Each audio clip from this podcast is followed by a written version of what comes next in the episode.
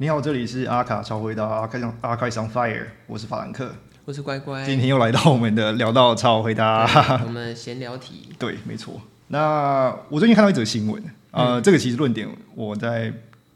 很多地方都看过，不论是 YouTube 啦，还是呃女生的时尚杂志，它基本上就在讲说，呃，法国女性，呃，很多呃时尚潮人，他们其实是有。传承衣橱的习惯，穿着古着的习惯。嗯嗯，因为嗯，基本上就我的认知啦，我知道法国人是很很懂得那种古古新搭配那种，就是他会拿穿着以前的东西，但是体现出新的想法。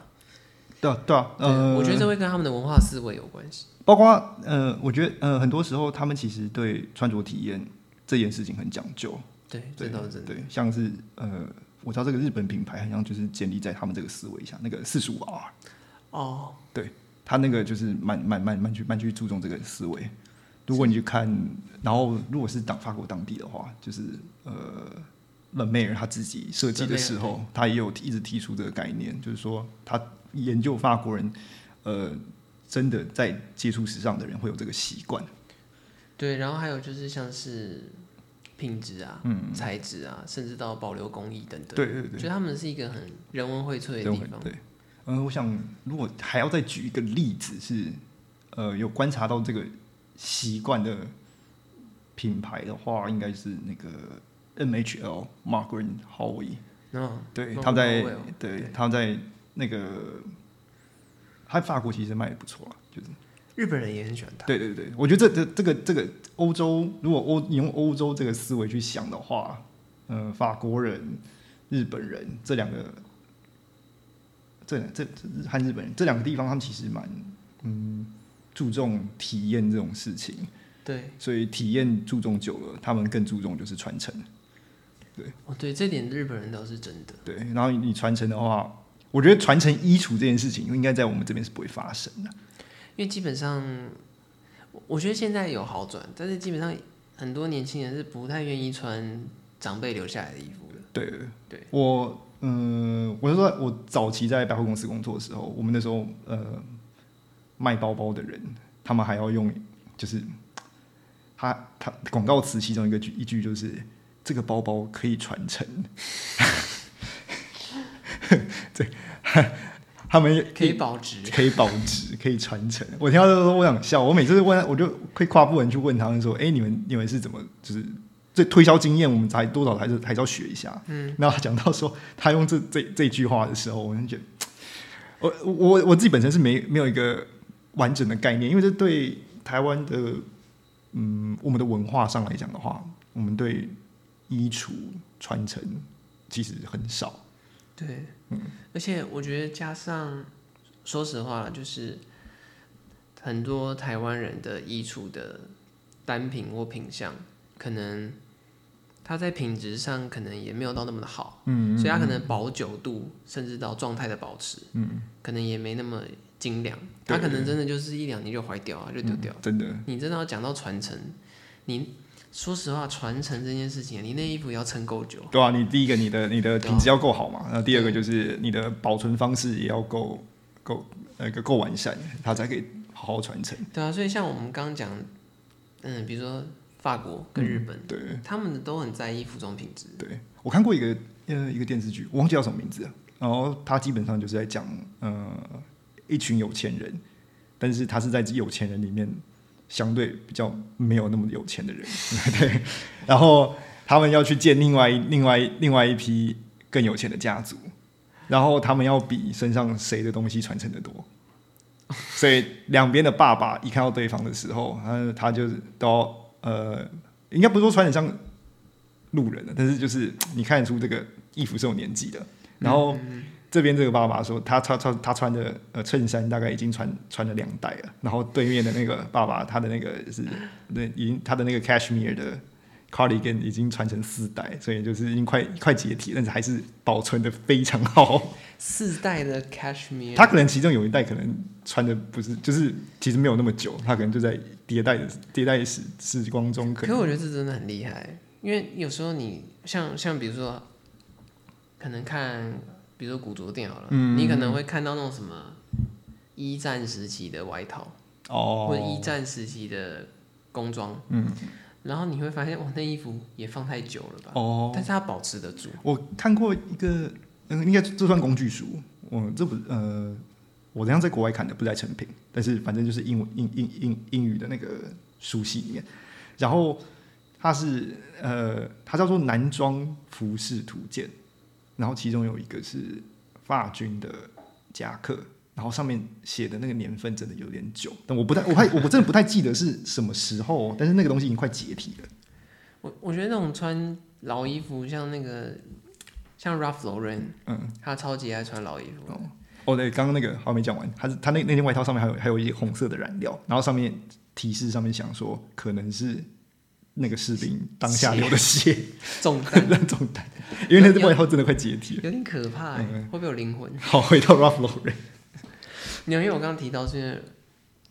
呃，如果你有特别关注 Ralph Lauren 的话，他是一个以爱穿古着闻名的人。哦，他早期的商品，呃，应该说他从做领带到成衣这个区间，他为什么会投入成衣？应该有一部分是因为他的确是有古着的收集，对啊，然后更不要提他那个最有名的支线，基本上是他最有名的线的，就是那个 Double 到就根本是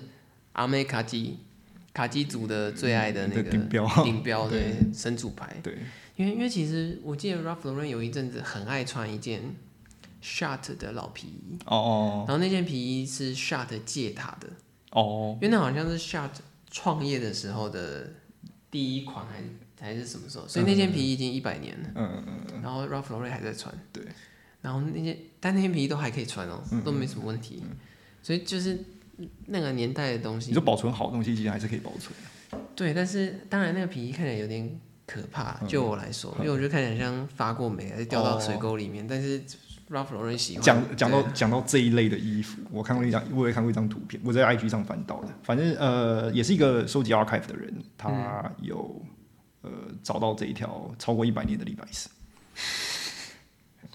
呃，它不是蓝色了，已经不是蓝色了，太久了吧。然后它已经已经有点沙色，我知道，就是黄，可能已经黄到不能再黄。对，它的整个已经黄到不能再黄，但也是当时的矿工穿过，可能真的是有有有染沙，因为我记得日本有一家很有名的牛仔店，然后其实其实这一类东西在阿美卡吉或者是说美式休闲风，嗯或者是玩复古风格的店，其实是一个很主流的趋势吧。然后这一方面玩的很精的，就是我们所谓日本人，都哦对都玩到都出书了，对对。就是真的玩到很厉害。然后有一家很有名的牛仔店，那还有卖 Levi's 最原本当年的五零一，好像是我记得是二几年还是三几年，然后它是全 它是新的，哦，然后它还有一个六几年，它要怎么而且是全新的，就是当时然后是全新的，它怎么保养？对。而且他那件是真的没穿过，他氧化脱色，对，然后。湿湿度啊什么他都有控制住，然后那件裤子是没有脱浆的，就真的是全新的，可是它哦。是当时的。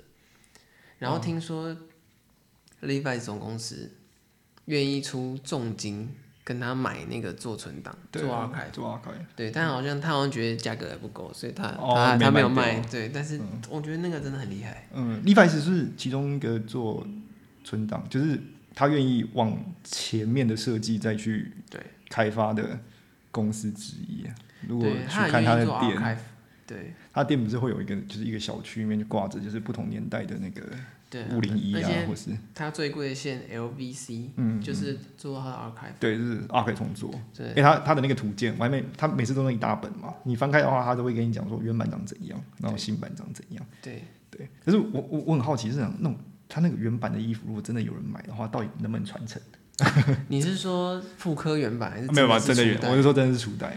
那个传承度应该很很很很蛮蛮低的。我说句实在话，我逛有时候我逛古着店，然后看到那种，比如说真的是五十年、四十年以上的衣服，嗯，有些那个真的看起来其实有点可怕、欸。说实话，对，嗯那个真的是旧到一个，嗯，我可能会怀疑它的卫生性之类，哦，对啊，清洗其实是一个对是一个对蛮蛮然后或者是淋到鱼会不会解体之类。哦好，或者上面有上面上面有附着一些 超自然生物，伸伸个懒腰，然后那个一下就脱落了这样。诶有也有可能，对啊，就是有一些啦，当然对那些玩家来说是宝物啦，对，我有时候会想说，他那个状态真的还可以继续使用吗？这样哦，对了，这只的确的确存疑，因为我们保存技术，台湾来讲的话，我们其实并没有开发的那么好。对因为基本上我们进到某些古着店也是充满霉味啦。啊，对，当然、没办法，那个日本人那种恒湿恒温，然后什么都控的好好的，那个真的不太那个一样。那个太好点了，尤其最近，对，不要不要再跳了，最近负荷很大。对。付很大，对，是跳点是跳点，对。嗯，呃，对啊，哦就是我觉得在台湾这种，就算就算有这种好的购物，应该不是说好的购物，就是有这种呃购物习惯，其实我们也没有那个呃保存环境，对，我觉得应该说愿意做的人比较少，对对对。对，因为我觉得有一些店愿意做到那程度的话，当然也是很棒啊。因为其实说实话啦，我觉得以男装领域玩这一类的人其实比较多。哦，大，对对对我我我我看在路上，对其实真的愿意投入到做成那样子的，男男男生会比女生多。对，因为其实，在男装领域，说实话，这种嗯，不管是美式休闲风，还是到复古风格，嗯嗯，阿美卡、IB、IB style，、我觉得在男装领域是大众了。其实，在台湾男装，男生愿意往前往前看这种做这种考古行为的人，似乎比女性的比例高很多。因为我觉得男生可能对这方面，比如说古董或者是以前的东西，会有某种情怀跟浪漫。对对对，对，而且我觉得男性有一个就是，啊，比如说你习惯一个什么东西了。就不想改。你不想改，但是时间还是在变，新的新的东西还是在汰换，所以所以有时候就引起一些呃考古的动作去挖掘旧的东西。对，因为我觉得像我自己看到的啦，那当然有可能我看到只是片面片面，但是我觉得台湾男装这个方面是大众，然后基本上我们所谓的比较在意造型或者打扮的男生，嗯，我觉得大部分也是很多人会往那个方向走。哦，对，就比如说我们现在很熟悉，比如说哈可能机能服或者军工装，对，也有很多很多一类人是往以前的军工装装或以前的机能服走，嗯，对对对，去产生另外一种视觉。对。尤其我觉得尤其军工装啊，就是很很多人其实是在往，就是呃，我能不能复制同一个二战夹克啦，或者是类类似这种概念。最常听到什么公发，对对对，对一定要是公发。一定要是公发，对，因为公发才是当时的，对对。对，然后不然就是复刻一定要够原汁原味，对，我看过蛮像蛮多，呃，我去台南的时候也看过蛮多这种卖古着店，然后就是卖这种公所谓的公发物嗯的地对。方，而且只要是公发就变超贵，嗯，因为那里就是呃另外一个当当时的当时的品质保证的啦，就是当它它的它的配置已经受到认可，因为军武规格一定是最高规格，对啊的。对，在当时那个时候，对，现现现在就不一定。对，现在可能佣兵都穿的比一般一般士兵穿的好。这倒是。对啊，对啊，嗯，或者是我不知道我们国军，我不不知道，嗯，可能国军的血吧，公公那公好好讲，这对。要好好讲。我我觉得每个单位有他自己的那个有有有有他自己的配置啊，但是我知道替代役的鞋，哦我我我不要呃，就就他的需求比较没有那么呃精。这大家都是过来人，过来人，对对对对。对但是我你我知道你是宪兵嘛，所以你们你们的你们的需求比较不比较不一样，对，对对对，我你们拿到的鞋应该跟我们东西也不太一对。不太一样，嗯。对，我们的鞋就可能就是我们鞋方面可能就没有那么紧，但是我们的上衣，我觉得是应该是，等一下，我我我把这 phrase 正确一点。我们的标配上衣还好，但是我们有一个隐藏版本，那个我觉得是三军加替代役之间品质最高的。嗯，对对对对，但是但是那是隐藏版本，你要自己去，你要自己去对，就取得。像宪兵也有那个礼服啊，哦，对啊，你你也大概只有那个国庆日穿得到哎、哦是啊，我以为就是那种礼服。哦，就哦，你说那最高级那最就是好看那个旁边还有个花的那种，对对对嗯对对，那个。我们真的会所谓穿起来很帅那种，但其实我没穿过，哦，就是有，但是没。你也碰不到。我我记得我那时候国庆日我也没穿到，哦，好好可惜。对，哎，你你说你国庆国庆日是有出去好像有没有？我没有出去站，只是就是类似被拿去充数。哦哦哦，就是你在你比如说一百个人的正面，你至少要做那个人头在里面。对对对，就是在那个人群中，我贡献了渺小的一己之力的。国国庆日里面那个矩阵里面其中一员。对对对对对，就是芝麻里面的其中一点的。嗯嗯嗯，对啊。应该购买古着或者是考古，我就我知道你有这个习，我我我我认识你的时候，你就已经跟我讲说，其实你有对像牛牛牛牛仔，你有考古的习惯。对，买那购买古着，你有你有你有习惯吗？因为基本上我会保持着一种挖宝的心态，嗯去去，因为其实像我一开始去看古着的时候，其实我一开始是从设计师品牌进去，对，因为基本上设计师品牌，嗯，第一贵嘛，然后第二量少，嗯然后再来就是，嗯，稀缺性，对。因为它可能出完那季就下季就不是这个东西了，对对对对然后它也没有所谓比较少会有所谓常规性商品，当然有些设计师品牌很成熟的会有，嗯嗯我是从这个角度，因为如果你想要收那个东西，你就只能去找二手，或者去找以前的。对，我是从这样子开始去养成去挖古着的习惯，哦，然后后来我才会去就单一品相去看，嗯比如说皮衣啊、牛仔裤啊什么这样，单一品相去挖这样。哦，对，我的方向，我的方式那时候入坑是这样入坑的。哦。我是我我是没那么伟大，我 我很很基本，就是因为可能学生时期看过，然后买不起，然后所以哦，这也是对对对。我现在我现在以这个，我现在以就是跳脱出那个年代，然后再到现在，然后再往回去看。我们在治愈我们的童年。对啊，我我应该是 我我我比较没我比较偏向是在治愈我当时的不满足。我我或者是我也有感觉是，我我们错过了那个年代，所以我们先把它补回来。哦，对啊，对啊，对对我是我是我我我购买这些东西的时候，通我通常都是以这个角度去看。就比如说，就像我们，比如说，如果大家有听我们上一集嘛，比如说像黑门狼，嗯嗯，基本上他正值巅峰时候，我们都没经历到，我们只能去回溯、去感受那个年代我。八岁，我能干嘛？我我我出生了吗？有有，我出生了，我出生了。只是说，就是我们是去感受当时他是怎么样的前卫。对对对，但是其实我们根本当时没有办法经历那个过程。那个时刻，嗯对我们也不能体验那个年代。对，或者是比如说 Ralph Simon，哦，对对对对，他也是考古，呃，他也是算是 archive 里面很热门的。对嗯，毕竟他的两千年初期的东西是奠定两千年后潮牌男性的一种对该该有的一个呃基底吧。对，而且加上这些设计师早期的东西都很少啊。对他尤其哇，那个 Ralph 的那个外套，那个被被被卖到那个我价格，那你收得到，你会发财 对啊，你收到会发财。那日本最有名的那个 archive 店，哦。他不是，我记得是他有一个，他会建议你多多试穿。他其实还在找可以买得起的买家，不是可以，他不是想卖掉，是有些买，就是大部分去试穿的人基本上都是买不起的，对啊，所以他都是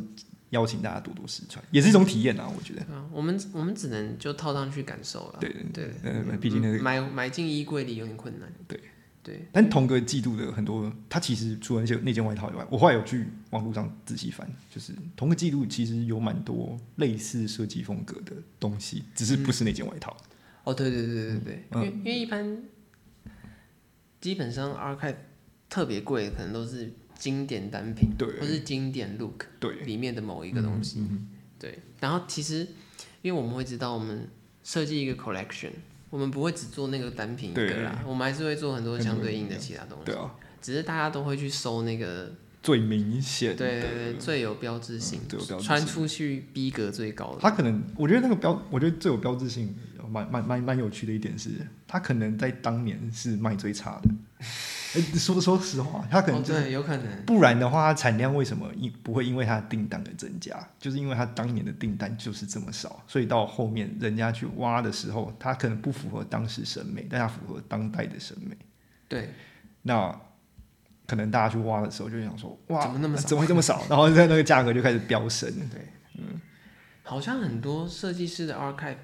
当时都是叫好不叫座，嗯然后等到事后大家要要去挖的时候，就发现量超少。不然就是另外一种状况，就是呃，怎么说？哇，怎么哇怎么 phrase 这个会正确一点？哦，他他他可能当时卖还好，嗯，只是买的人不会收藏它，所以这些东西都被、啊就是都消失了，有可能。然后最后剩下那些就变成价格非常高昂。嗯，举一个例子是那个 Eddie 在 Homme 二零二二那个 Boys Don't Cry，嗯，他的那个他的那个爱心爱心爱心系列流血爱心系列的东西，那几件有风亮片的，我觉得第一个它不易收藏，第二个就是嗯、可能买的人本身就不容易不不想把它脱手，然后也呃可能也把也也也也就是穿完后就也也也放弃掉它了你。是说他那个心脏衬衫？对啊对啊对啊，因为那他，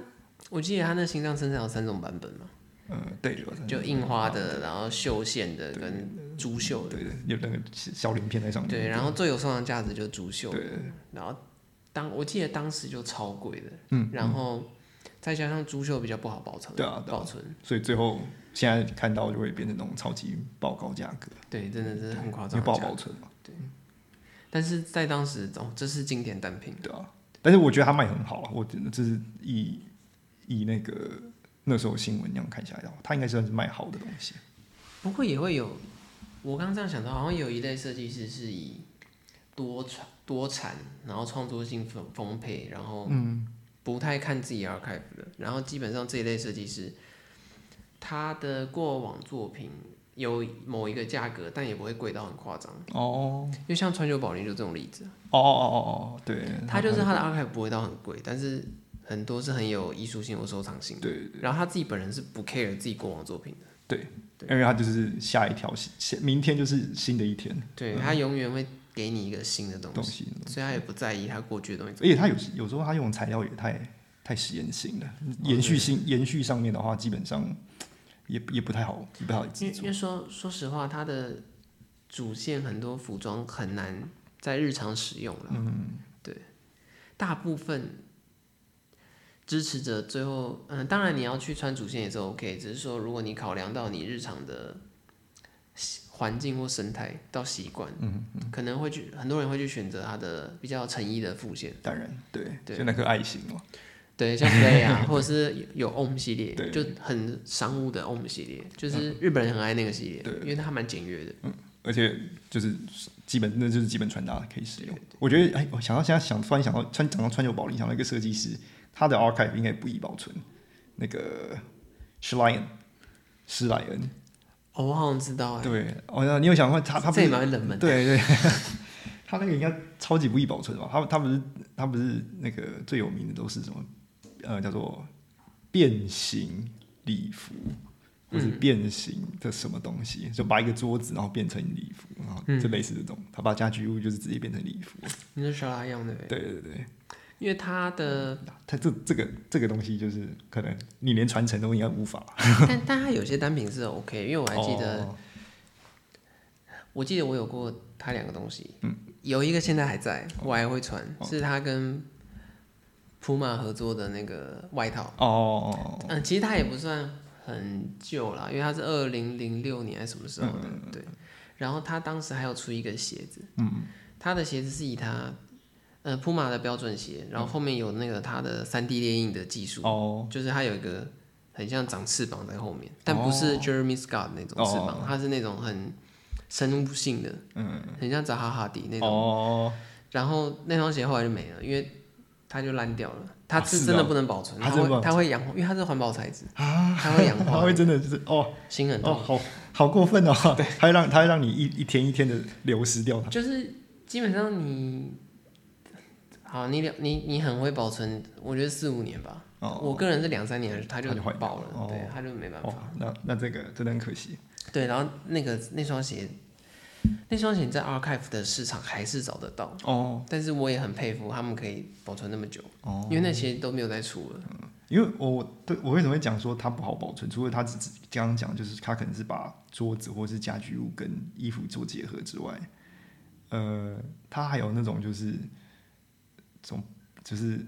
两，它它其实是一件衣服，哎、应该说一件衣服有两层，但是外面那一层只要碰到水，水就会整个异化掉。我知道那个它就嗯、懂啊？如果它那个台北很常下雨，哎，对你，如果你如果真的用到拿到那，就是真的好巧不巧，真的从二级市场，或者是真的从他们的比如说什么呃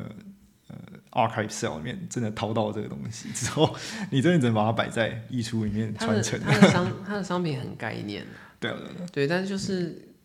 有时候服装太概念，你真的是收藏性质居多，嗯，你真的很难日常使用，嗯对对那讲到收藏性质居多，我的我我想到很多，就是呃怎么讲？最近不是在讲什么汉服啦，或者是和就是对啊，我们我们不讲和服了，我们直接就直接跳到汉服这一块了。嗯好，我们就这就是汉服，就是很多人在讲说汉服穿搭，然后它其实是跟阿美卡基的概念有点像，就是他们会把呃呃老老呃不同年代的汉服，然后用现代方式制作出来，嗯，但是你穿起来像是那个年代的。就我觉得它有点像是，因为刚讲到像阿美卡基，我觉得像日本人这方面是真的很很很精的，嗯。就是他们很能够去掌握可能当时的细节或者是风格，然后把它复刻，对，就是原汁原味复刻，嗯很完整的还原的。然后，但是他们可以，因为日本人那种很钉钉的性格，他们可以把它做的很精致。对对，因为因为其实妇科这件事情不是只有日本人做，但日本人做的很厉害。因为我有看过其他国的妇科，有些妇科其实品质上会输人家一点啦对对，但是也有其他国的妇科是很好的啦。那我们这边就不特别讨论。对，只是说日本人这方面真的很擅长，而且他们会创造出一种自己的文化，就是他们的穿搭风格或混合，可以创造一种新的视觉。嗯哼，嗯哼。那我觉得现在像刚法兰克说的那种汉服的风格，我觉得现在大家应该也是要尝试说用以前的单品去创造一个当代的风。风潮对，对，不要不要完全穿以前的整个 total look。哦对啊，我不知道，我不知道，如果你穿什么一个明朝的渔服那样走出来，我觉得那也是有点怪异。就是就是我觉得适当的复古，嗯，是一种进步。我觉得他在嗯中国在这块这块呃还在往前走嘛，所以他应该现在是停留在一个这么结合的状态下。对，还在大家还在探索。对，哎、但是他们制作这个东西就是很精良的，就真的是很精良，但是很廉价的，真的是廉价到让你会打问号。对因为有些很厉害的中国设计师，他们也会常常会以他们的传统服饰作为出发点去设计，像比如说 Ziggy 啊，或者是乌马王。哦，对哦，我知道那个陈安那个 Angel Chen，他也他哦有时候也会、对，也就是会抓一些东西。他们会拿一些东西来去做，但是他们都是有做当代的诠释，诠释他们真的不是完全的去生一个以前的衣衣服出来。嗯，因为我觉得有时候你太原汁原味的复刻，对，或者说太原汁原味的呈现，会看起来跟当代有断差，断差，对呃脱节。会有点脱节。我觉得哦，我看到一个蛮有趣的，呃，我在刷抖音的时候看到一个蛮有趣的，啊，不是抖音啊，TikTok 哦，哇，这个这两个是不能要要分开，要分开，它是两个不同要要不同一样东西。我刷 TikTok 的时候，有有看到有人穿就是汉服，然后穿 Dunk，啊，对，他就是要想要呈现一个就是年代年代的错位感。我觉得这个做法还不错，但是呃，我可能在长时间演进下，它会变成一个更好的就蛮有趣的。混搭的像那个模式。像 Ralph Lauren 不是跟陈冠希合作那个丹宁版的那个汉服？哦哦哦，对对，然后他们就是配西装裤加球鞋啊，嗯我觉得其实还蛮好看的，对对对不会不会觉得很怪，就是一种新的风格的产生。对啊，对啊，因为从自己的文化取经，毕竟就是不论是两岸还是就是整体的汉人文化里面，我们在汉服或者是中山装中间出现了一个严重的断层，我们就直接转到西装了。对，这样很有有有点小可惜。因。为当时有点就类似那种要讲超英赶美嘛，反正就是哦就是当时就是你要瞬间去效仿强国，强国，对。对，但是但是又没有把原来的东西包进去，所以我觉得呃，在这方面日本人就是做的比较好一点，我觉得日本人很会运，气好了，我觉得。我觉得他们真的超级会，就是吸收别人的精华，然后创造自己的新的东西。对，对，而且他们他们可以吸收你的精华，嗯然后做的比你还好。哦，对啊，我觉得日本人这一点真的非常强。我看过那个，你看刚像你刚刚讲，他说吸收别吸收别人精华，像他们明治时期，我看过那种照片，就是他们有在做尝试，是把西方文化跟他们自己的和服做一个很好的融合。嗯那我相信这在日后，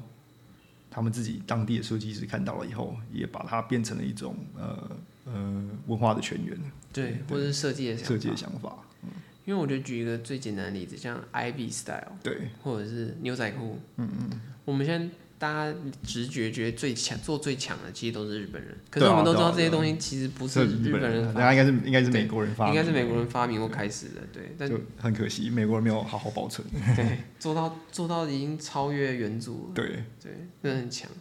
但是这样讲，我突然间想到一件事情，就是在这种古着的穿搭上，嗯，就你有觉得要注意什么吗？古着穿搭上要注意什么？我觉得，呃，我觉得就不要不要照那个年代复制贴上，因为毕竟穿着习惯跟现在生活形态一定不太一样。因为因为像，就因为就像法兰克说的，我有时候会觉得不要太那种断差跟脱节不要太大。对对对，因为因为我真的有看过那种，就我在外面逛街的时候，我有看到有人穿那种全身完全原汁原味复刻，可能二战时期哦，的军装，或者说二战时期的工装，嗯，就可能牛仔裤啊、五零一什么的，对它是完全复刻那个时代，全身上下透透。其实看起来会有点，好欢迎来到环球影城，对有点像穿越剧，它很像什么？印第安纳琼斯。对，它很像什么工作人员，然后下戏还是怎样？就是你不会，呃，当然它不会不好看，只是你会觉得它离你的世界有点落差，它很像是做了什么时光机来的人这样。嗯，我想到就是像禁酒时期的美国，他们会在衣服里面做夹口，就是不是夹口袋，就是那种隐藏式的口袋放。whisky，啊，对对对对对。那我现在如果现在人穿成那个样，然后你的口袋还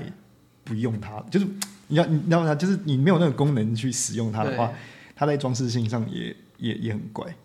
因为因为我觉得，嗯，适当复古是进步，对对对过度复古会 过度复古会很像是 cosplay 对，很像戏服，戏服。对，很像情境剧还是什么哦，对啊对啊，对。对啊，我觉得就是呃，怎么融入自己比较重要，而不是呃，就是复制贴上。因为我觉得古着啊或者考古的用意是让你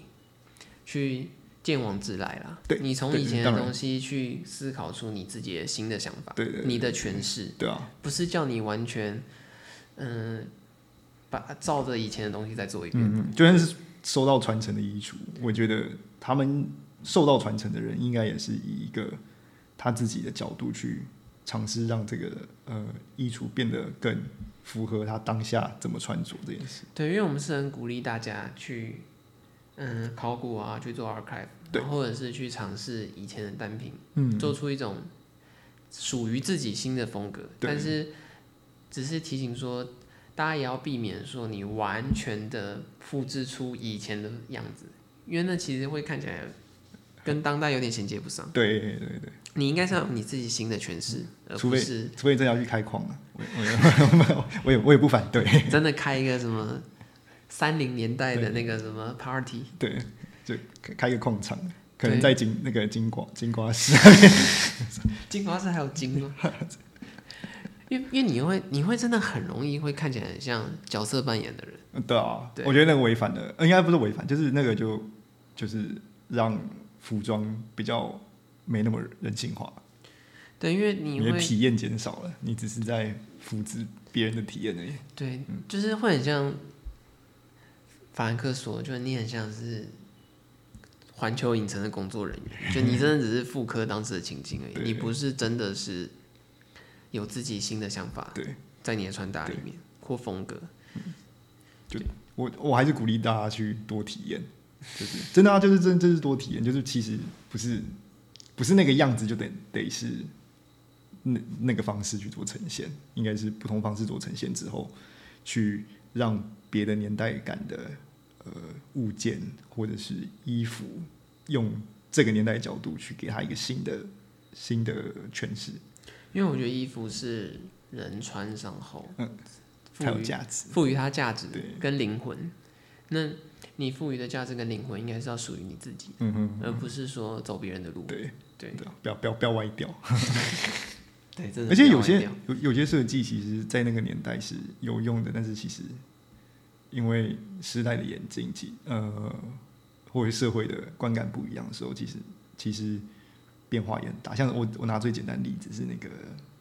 那个谁啊，就那个子弹子弹内衣，啊，它其实就是当事人哦，就是可能就是当时的呃整形，可其实也不是技术也不是那么好啦，然后或者他们对美的想法也不太一样。嗯，对，如果你现在还穿那个的话，除非你有个非常创意的方式去呈现啊，像马丹娜，我觉得他就是把这东西有一个，就是用他用一个现代的方式去做呈现了、对，我觉我觉得，